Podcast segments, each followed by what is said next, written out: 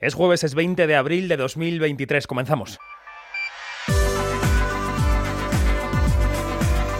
Quinótico. Cine, series y cultura audiovisual con David Martos. Onda Cero. Que el año de cine español que vivimos en 2022 fue espectacular es una idea que ha generado bastante consenso, más allá de que a la gente le hayan gustado más o menos las películas concretas de las que hablamos. El año pasado dijimos también que los festivales internacionales habían sido muy cariñosos con nuestro cine, que empezaban a ver a nuestros nuevos y nuevas cineastas. Pero es que, atención a 2023, Patricia Ortega estuvo con Mamacruz en Sundance. Diego Llorente estuvo con Notas sobre un verano en Rotterdam, Álvaro Gago con Matria y Estíbal Izurresola con sus 20.000 especies de abejas en Berlín.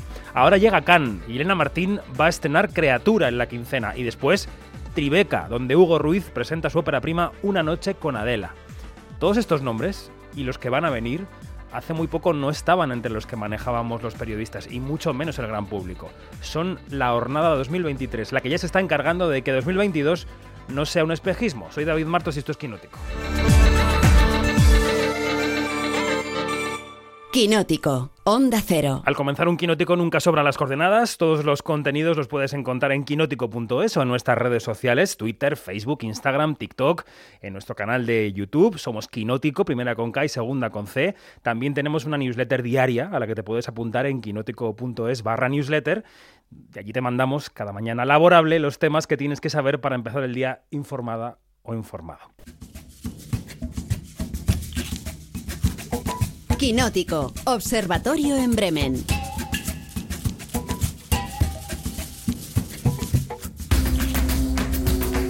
Vamos a comenzar ya el observatorio, después comentaremos el gran estreno de la semana, 20.000 especies de abejas de Estíbal Izurresola, pero antes tenemos muchos otros temas de los que hablar. Janina Pérez Arias, Bremen, buenos días, ¿cómo estás? Muy, muy, muy, ¿qué tal? Pues ha sido un saludo un poco entrecortado, pero es que hoy no tenemos las comunicaciones de nuestro lado, Janina, estamos gafados por los brujos. Bueno, había dicho, muy, muy, ¿qué tal? Perfecto, ahora clarísimo y, y limpio. Con noticias y estrenos, Iñaki Mayora, ¿cómo estás? Buenas tardes, buenos días David. ¿Qué Buenos tal? días, ¿Qué buenas noches, buenas tardes. Sí, Ya no sé ni en qué momento estoy de mi día. Vamos a subirte un poco el volumen porque sigue sonando un poco bajo, pero esto es quinótico, aquí todo lo superamos. También está Marina Such. Hola, ¿cómo estás, Marina? Muy bien, Vamos, sobreviviremos a esto, ¿eh? Podemos hacerlo. Hemos superado una pandemia, podemos superar un observatorio. Desde la redacción de Quinótico, Dani Mantilla, ¿cómo estás? Buenos días. Pues hoy no estoy en la redacción porque estoy Cierto. en Barcelona, que, que me he venido al Barcelona Film Fest, que empieza en unas horas con la eh, proyección de la nueva película de François Ozon. Muy bien, muy bien. Y Luis Fernández, buenos días, ¿cómo estás? Muy buenos días. Primero que todo, ¿cómo están esos máquinas? Como diría David Isbal. un saludo a todos. Los máquinas de Quinótico bien, las máquinas de Onda Cero están un poco recalentadas, pero bueno, ¿qué vamos a hacer? Hoy eh, también, como escucháis, eh, Quinóticos, Quinóticas, tenemos un observatorio lleno de voces, es un gustazo, y como siempre en el arranque establecemos los grandes temas de la semana. El primero sería el análisis del panorama, ya muy completo de la selección del Festival de Cannes, con la quincena de cineastas y con la Semana de la Crítica. El segundo sería ese Barcelona Film Fest en el que está Dani, ya está allí. El tercero sería la taquilla, que sigue dominando Super Mario. Y como cuarto tema podríamos situar toda la resaca del asunto Jonathan Mayors, que sigue preocupando y mucho a Marvel. De todo esto, os recuerdo, podéis encontrar información en quinótico.es, la primera con K y la segunda con C. Esto es lo fundamental de la semana, pero vamos con las otras noticias, las que nos trae siempre Iñaki Mayora. Quinótico. Lo que tienes que saber.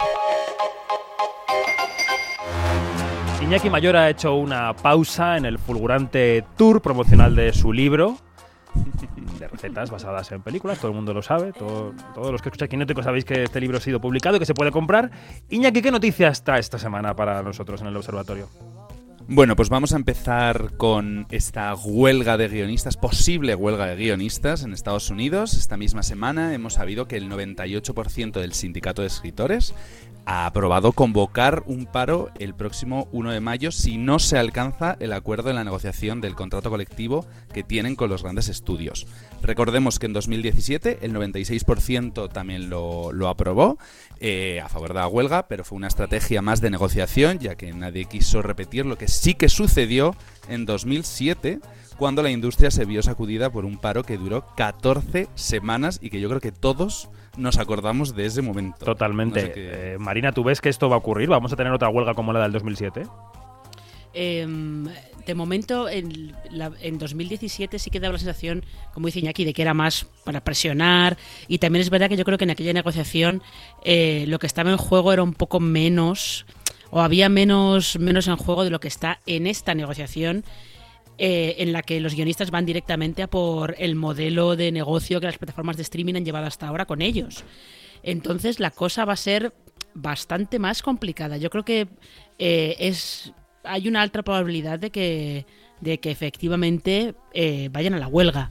Otra cosa es que se vaya a notar o no, porque ya ha salido Ted Sarandos, que es el coceo de Netflix, diciendo que ellos tienen tienen una batería de estrenos muy amplia todavía por lanzar y que bueno que los abonados de la plataforma no, no lo van a notar si hay huelga de guionistas o no y además hay que tener en cuenta que la de 2007 pilló justo la mitad de la temporada televisiva y se notó bastante y en este caso es que pillaríamos el verano entonces primavera verano entonces no está muy claro que los espectadores al final lo fueran a notar a no ser que se alargue mucho tiempo pero yo diría que hay muchas probabilidades muy altas de que la aprueben, aunque luego lleguen a un acuerdo rápido. Mm. Eh, bueno, Ted Sarandos ha dicho eso, Dani, también ha dicho una cosa un poco de perogrullo, que es nuestro negocio no es llevar a la gente a los cines. Buenas tardes. Exacto, sí, además, eh, que es un artículo que encaja con una cosa que, que nos preguntábamos en Quinótico hace unos días, eh, porque ha habido movimientos de Apple, de Amazon, de, de Warner Discovery eh, a favor de la distribución en salas, pero eh, Netflix se mostraba reticente y vuelve a decir lo mismo. También es cierto que Netflix se ha mostrado reticente a muchas cosas que después ha reculado. Dijo que no iba a haber publicidad, dijo que no iba a haber estrenos partidos, y ya hay estrenos partidos y ya hay publicidad. Pero por ahora se mantienen en esa línea. Y hay emisiones en directo, aunque salgan mal, como Bueno, bueno, bueno, bueno. Así es. De hecho, la de, la de Chris Rock, que fue la primera, solo se vio en Estados Unidos. En España no, se- no se podía ver en directo. Y la reunión del Office Blind ha sido un fiasco eh, increíble porque además habían montado eh, fiestas de visionado, habían invitado a los medios más importantes y al final eh, hicieron una grabación y la subieron una hora más tarde o dos horas más tarde en algunos casos. Así que un fiasco de relaciones públicas bastante Mm. serio. Para que veas, Juanma Frasquet, nuestro técnico, que no solo los cables no funcionan en Onda Cero, también, también le pasa a Netflix, o sea que no pasa nada. Eh, siguiente noticia, Iñaki. Bueno, pues eh, entramos en una nueva fase de Star Trek. Según publica The Hollywood Reporter, el plan de Alex Kurtzman es lanzar una película de la franquicia Trekkie en Paramount Plus cada dos años. Un plan al que, como digo, han llamado Fase 2 y que arranca con una película protagonizada por Michelle Yeoh Mm. y se llamará Sección 31, que recu- recuperará así a la emperadora Filipa Georgiou, que es personaje que ya hemos visto en distintas temporadas de Discovery. Esto alimentará además todas las series ya anunciadas de la, de la saga Star Trek. A ti ya ni esto como te suena, Michelle Yeoh. Perdona, Trekkie. perdona, que hay que hacer una aclaración aquí. No se le puede decir solamente Filipa. Se le tiene que decir Su Majestad Imperial, Madre de la Patria, Señor Señora Suprema de Vulcano, Dominios de Cuono, Reina Regina Andor, Filipa Georgo Augustus Laponio Centaurios. ¿Qué tal? Menos mal que digo yo las noticias y. Por favor, por favor, por favor. es- es- este, este personaje es la bomba, la bomba. O sea, de verdad, a mí, a mí cuando la vi por primera vez, yo dije, no, es que este, este es un badass, esta tipa. Buenísimo, o sea, buenísimo. Y estoy, pero bueno, comiéndome las uñas, viendo ya que sección, eh, sec- section 31 va a ser, o 31st, no sé, pero va a ser la bomba, porque además este es una idea que, que, que Michelle Yeoh lanzó por allí, así como en el, el- así, eh, por el 2017 por allí, y Kurzman le cogió, la cogió en el vuelo. Había sido pensada primero como una serie, pero que ahora a Michelle Yeoh le faltan la- las páginas de su agenda, hijo. O sea, ya, ya total. no. Y entonces por eso es que va a ser una película. Y bueno, vamos a ver qué tal, porque este porque es una historia tremenda, tremenda, que tiene mucho, que tiene mucho que ver también con los saltos en el tiempo, ¿no? Y, este, y bueno, ya, ya se dan cuenta que, soy, que estoy así como que... No se ha notado nada eh, tu anticipa anticipation con la película. Eh, y volvemos a la taquilla porque eh, hay que hablar de beneficios, Iñaki Mayora. Sí, de los beneficios esta vez de, bueno, de una muy conocida por todos que es Top Gun Maverick. Eh, Deadline ha elaborado un análisis de los beneficios netos de las películas más taquilleras de 2022 y que también ha desgranado Marina en quinótico.es y la película de Tom Cruise pues se ha quedado en la segunda en la lista. En este análisis se calculan los beneficios restando a los ingresos, que incluyen los ingresos de las salas de cine, televisión, streaming, etcétera, los gastos que tiene la película, que incluyen la producción, promoción, porcentaje que se lleva el equipo, y otros. Los beneficios netos han sido de 391 millones de dólares, se dice pronto, y teniendo un retorno del 1,52%. Todo esto, eh, Marina, ya os digo, lo pone muy bien en Quinótico en el artículo. Bueno, no. Y es un dato... Sí, sí, no, sigue, sigue. Ah, que es un dato que, bueno, puede parecer que está muy, muy arriba, pero que está por debajo de otras películas como Smile, que tienen un 1,94, o Los Minion, que llegan al 2,04%. No sé cómo contamos en el artículo, y si queréis podéis entrar Marina o Luis a comentar esto. es que hay mucho dinero, hay mucho dinero que va directamente al talento en ese presupuesto. O sea, de, por estar en esta película, supongamos Tom Cruise toma 100 millones, toma lo que sea, ¿no? Sí, no, de hecho, en las tablas que publica Dateline, donde desgrana, desgrana de dónde vienen los ingresos de, los ingresos de cada película, en qué se han ido los gastos. Eh, por ejemplo, es muy, es muy curioso que Top Gun Maverick, eh, la mayoría, esto no es ninguna sorpresa, pero la gran mayoría de los ingresos vienen por la venta de entradas. O sea, si eh, el total de, ingresos han sido 1.145 millones de dólares, 700 es por la venta de entradas, que en las pelis de terror, en Smile, por ejemplo, eh, está, el streaming es lo que en algunas de ellas les da más les da más beneficios, pero es que luego lo que son las participaciones, como lo llama Deadline, que son pues todo eso de incentivos para los actores, el equipo, lo que sea, son 280 millones de dólares. Sí, sí, no, es que se dice pronto, se dice pronto. Luego, claro, así a Luis no le salen las cuentas, tiene que hablar del primer lunes después del primer martes, esas cosas, porque es que no salen las cuentas, Luis. Sí, y bueno, recordad que el primer Luis se ha caído de la emoción, se ha caído al suelo de las cifras. Luis, dime que estás vivo. Sigo vivo, sigo vivo. Vale. Sigue, Iñaki, perdona. No, que el primer puesto se lo ha llevado Avatar con unos ingresos, o sea, con unos beneficios netos de 531,7 millones de, dólares.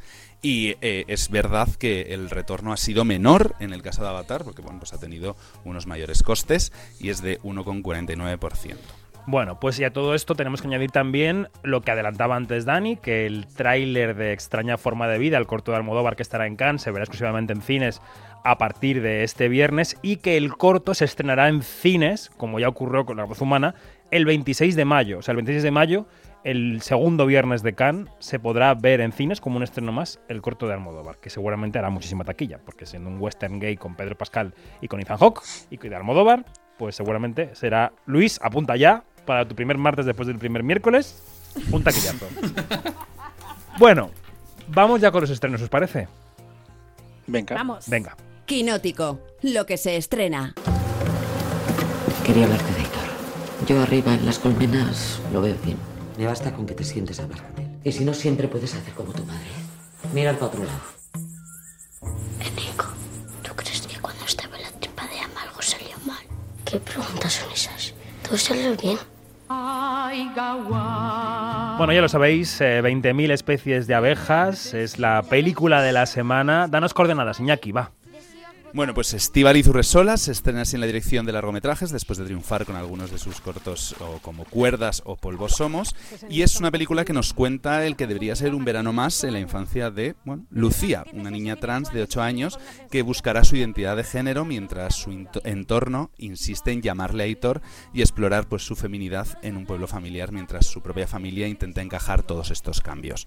Sofía Otero encarna a Lucía y es sin duda para mí el mayor descubrimiento de la película y le acompañan Patricia López Arnaiz haciendo de su madre y Anne Gavarain como tía de su madre y mayor confidente de la niña. Si alguien ha escuchado este resumen de Iñaki y piensa que ha hecho algún spoiler, la verdad es que la película es anti-spoiler, porque es una película, luego lo comentaremos, de zambullirse en ella. O sea, que decir que es lo que es, es cómo ocurre y el estar allí lo importante ¿no? de la película. En Quinote hemos seguido paso a paso la trayectoria de esta cinta que bueno que ha tenido mucho éxito no los festivales del primer trimestre del año Iñaki Así es, el, el, ritmo ha sido totalmente exitoso desde que comenzó el pasado febrero, cuando tuvo su premier en el Festival de Berlín, con muy buenas críticas y consiguiendo además el Oso de Oro a Mejor Interpretación Protagonista para una Sofía Otero que aceptó el premio entre lágrimas, como todos recordaremos.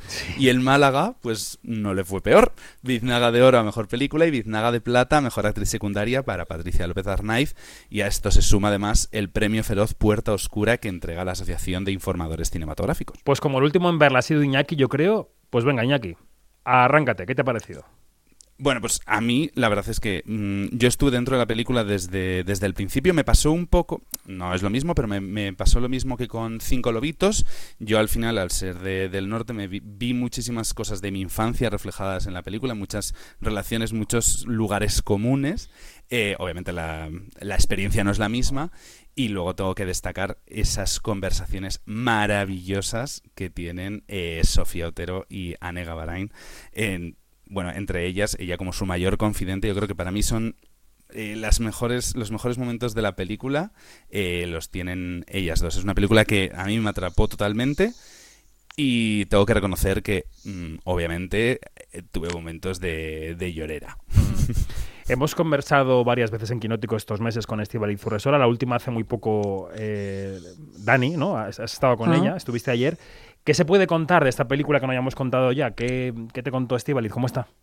Pues mira, eh, estaba nerviosa, emocionada, agradecida. Como Lina eh, Morgan. Así es, así es. Y, como ya habíamos hablado con Patricia, que también sale la, entrevista en el podcast eh, de hoy, hablamos cuando se anunció que iba a Berlín, etc. etc. he decidido centrar la conversación en el trabajo con Sofía Onit, con, Sofía Otero. Eh, Otero. Siempre, es que siempre me pasa, ¿vale? No sé por qué. Me he inventado a Sofía Nieto, a Sofía Otero. Eh, cómo fue la búsqueda, cómo fue trabajar con ella, cómo fue explicarle esas escenas, qué le parece tan bien a, ella, a Steve Alice, que no se premie a niños en los Goya. Pues la, conversación va un poco alrededor de ese trabajo con esa revelación superlativa que se llevó el premio de Berlín. Y lo, lo, podremos leer en unos días, pasado el efecto del estreno y para recordar que las pelis no solo están en cines los fines de semana de su estreno. Janina, ¿qué? ¿qué se puede decir de las abejitas? Yo creo que ya yo he dicho todo. Eh, y yo lo que, eh, de verdad que lo, lo, que me queda por decir es animar vivamente al público a que vaya a ver esta película porque es un debut en el largometraje sumamente valiente, sumamente eh, arriesgado y que, tiene de verdad una sensibilidad increíble y, es una película que, yo creo que, que eh, va a ser o ya está haciendo historia en el cine español. Pues otro de los estrenos de la semana es La mujer de Tchaikovsky, que pasó por la sección oficial del Festival de Cannes. ¿Podría presentarme a Tchaikovsky? Quiero estudiar en el conservatorio. ¿El conservatorio? ¿Para qué? Le convendría más casarse.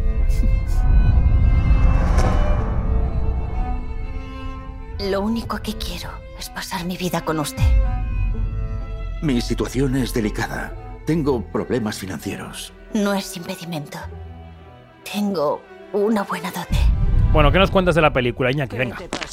Bueno, pues se trata de la nueva película del cineasta ruso exiliado, Kirill Serebrennikov, que es uno de los realizadores favoritos de los festivales europeos, sin duda, y que nos cuenta la historia de la mujer del famoso compositor Tchaikovsky, Antonina Miliukova, que bueno, pues acabará obsesionándose con su marido a pesar de que este pues le rechaza y a pesar de su homosexualidad del marido, que le llevarán pues a aguantar cualquier cosa con tal de, de estar a su lado. El otro día recordaba que cuando pudimos charlar con Kirill Serebrennikov en el Festival de Cannes. Acababa de estallar el año pasado la, la guerra de Ucrania y él estaba fastidiado porque el Festival de Cannes había decidido no programar películas eh, rusas el año anterior tampoco, se había presentado por allí, él estaba como evitando el tema.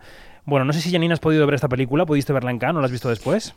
Sí, la vi después y, y, bueno, a ver, eh, ya sabemos que, que, que, este director es eh, un director de lo que llamamos festivalero, bastante, mm, bastante clásico en su estilo y todo esto, pero es un, es un director que tiene un, una mano eh, bastante entrenada y todo esto. O sea, tiene, con esto quiero decir que ver una película y ver, ver una película de, de, él y ver La mujer de Tchaikovsky es ver una clase de cine, ¿no? Porque tiene todo lo que se tiene que hacer a nivel técnico impecable. Este, ahora, eh, a veces eh, la película, claro, eh, está centrada en, en, esta mujer. Este, hay que decir que la actriz principal, y lo voy a decir mal, pero bueno, lo voy a decir, Aliona Mikakslova. Uh -huh. En su casa la habrán reconocido, seguramente. Pues mira, este, hace un papel impresionante. Este, el, eh, eh, en ella recae toda la película eh, y claro, es, un, es un personaje que, que, te puede ser muy, muy antipático y la puedes llegar a odiar y todo esto.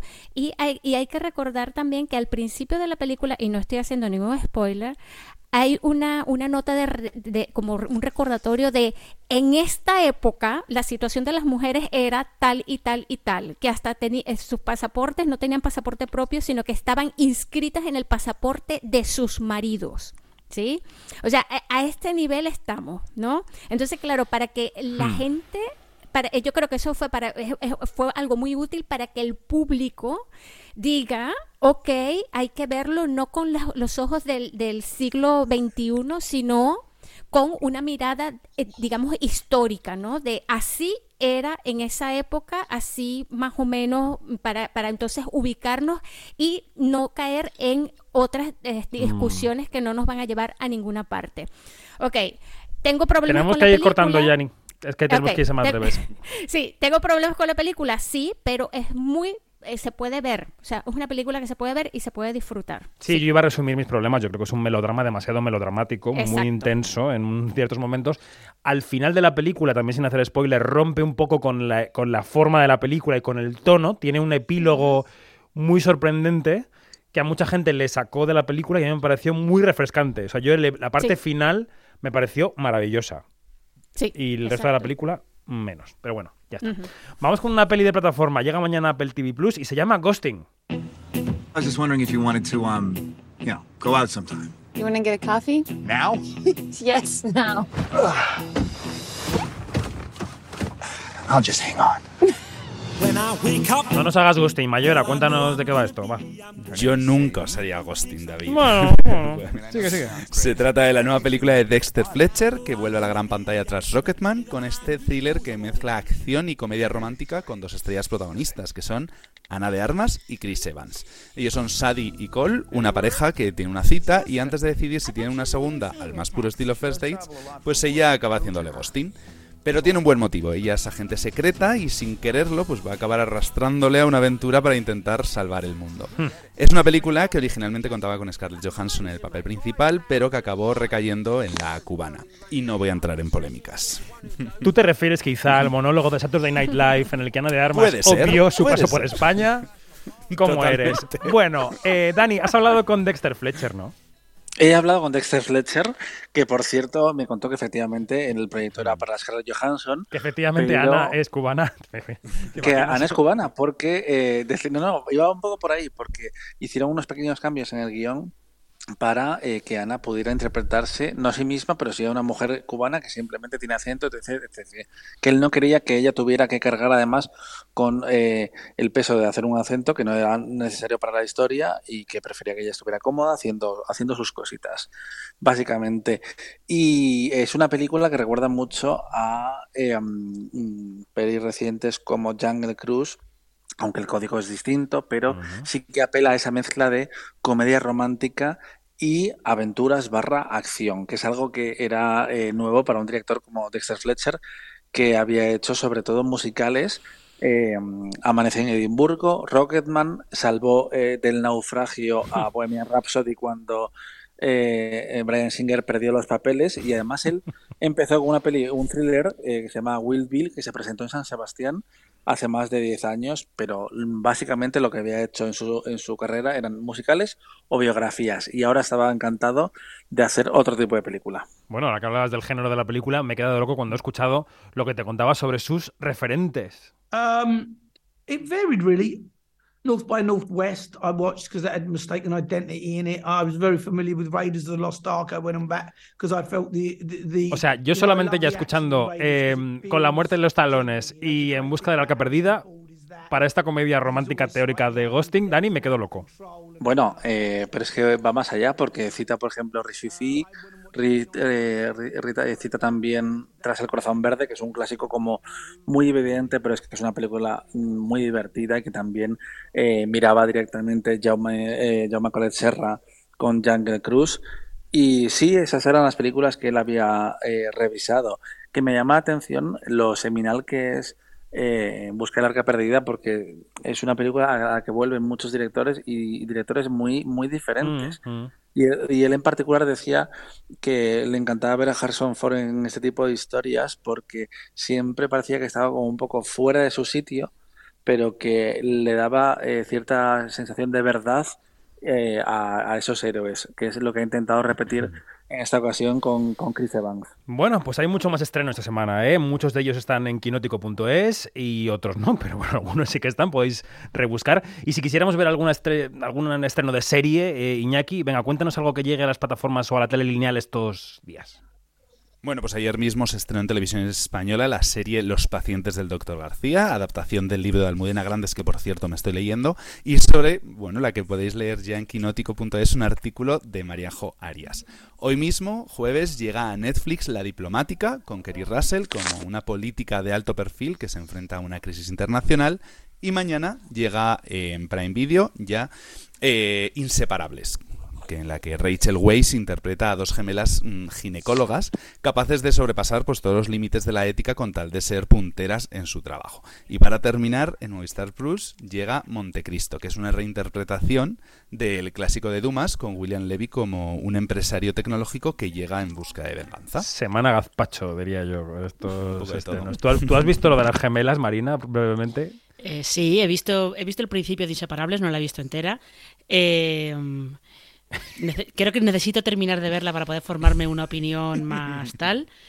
Eso y un Valium, eso y un Valium. Eso y un Valium no, pero me da la sensación de que es una serie que sí que está haciendo algunas cosas bastante interesantes. Sobre todo tiene, eh, sabe bien lo que quiere decir sobre eh, los privilegios de las, eh, el privilegio que tienen las mujeres blancas adineradas a la hora de enfrentarse al embarazo. Eh, cuando veáis la serie sabréis de lo que estoy hablando. Bueno. Y luego Rachel Weisz está desatadísima. Tiene y tiene un momento el menú, hay un capítulo que es bastante el menú que es muy divertido y luego bueno, Bueno. pues hay de poco un todo, no la veáis mientras coméis. Vale, pues lo tenemos en cuenta. pues despedimos el observatorio, chicos, chicas. Gracias. Hasta la semana que viene. Adiós. Un abrazo. Hasta luego. Chao, chao. Hasta luego. Adiós. Adiós, adiós.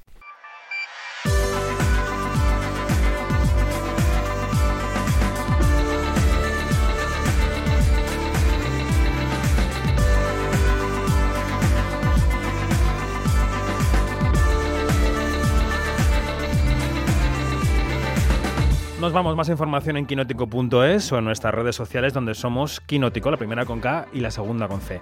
Gracias a Juanma Frasquet por estar a los mandos técnicos de esta nave de Onda Cero. Buena semana, adiós. Quinótico, David Martos, Onda Cero.